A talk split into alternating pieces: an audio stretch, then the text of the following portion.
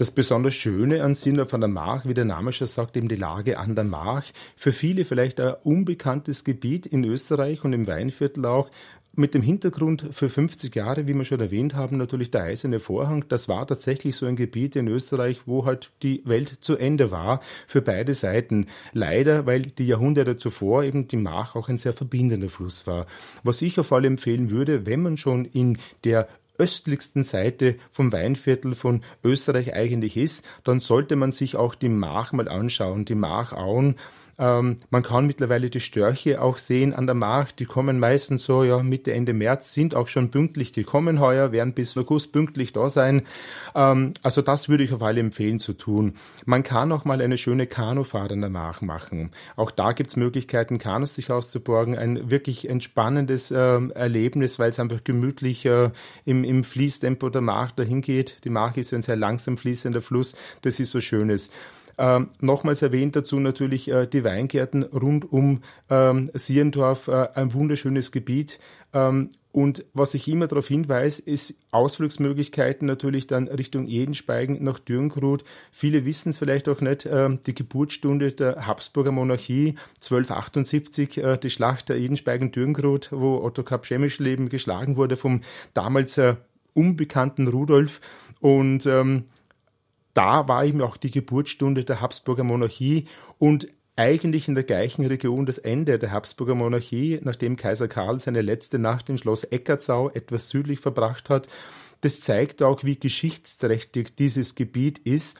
Und das ist in vielen Museen in der Umgebung auch zum Sehen und lädt wirklich zum Verweilen ein und ein bisschen die Geschichte auch zum Studieren. Und ich habe gesehen, es gibt etwas ganz Einzigartiges, weil Sie Dürrengrut schon angesprochen haben, die sogenannten Erdställe von Dürrengrut. Was kann man sich darunter vorstellen? Ja, die Erdställe sind quasi hm, naturgegrabene Keller, kann man fast sagen, natürlich, die aber nicht wirklich als Keller gegraben wurden, nicht ursprünglich, sondern äh, eigentlich als Zufluchtsort eben auch dann als Wohnungen genützt wurden. Und da haben sich tatsächlich Labyrinthe quasi entwickelt, äh, relativ groß reingegraben und unterschiedlichste Nützungen auch dann. Das ist schon sehr einmalig in der Form, in der Größe zum Sehen. Auch das würde ich sehr, sehr empfehlen, wenn man die Zeit hat, sich das anzuschauen, die Erdstelle von Dürrengrut, weil es in der Form äh, sonst eigentlich nirgendwo zum Sehen ist ist und ähm, durchaus auch vielleicht das ein oder andere Flasche Wein zum Sehen ist natürlich, weil diese Erdstelle dann über die Jahrhunderte, muss man sagen, natürlich unterschiedlichst genutzt wurden. Nicht zu vergessen gibt es natürlich auch ein tolles Rahmenprogramm für die Jüngsten und die Jüngeren unter den Besucherinnen und Besuchern.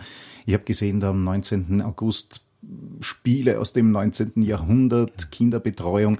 Ähm, was ist da alles dabei?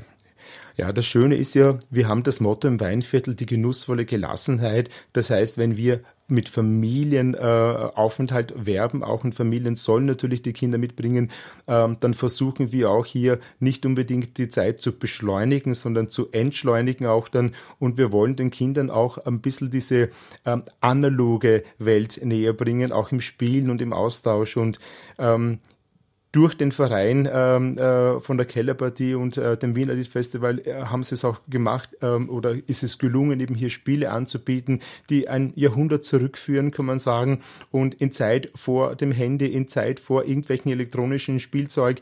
Und ähm, da wird sich das ein oder andere Kind vielleicht wirklich überraschen lassen können, wie sich Kinder vor 100 Jahren die Zeit vertrieben haben. Und man wird draufkommen, das war wunderbar, hat Spaß gemacht ohne Ende und man braucht nicht immer das Handy dazu in der Hand. Vor allem, wenn man dann als Erwachsener vielleicht die Hände braucht, um ein Glas Wein und vielleicht ein Schmalzbrot oder was anderes zu halten. Genau so ist es. Wir haben ja acht Bühnen natürlich in dieser wunderbaren Kellergasse. Das ist ein sehr schönes Naturgebiet, muss man sagen.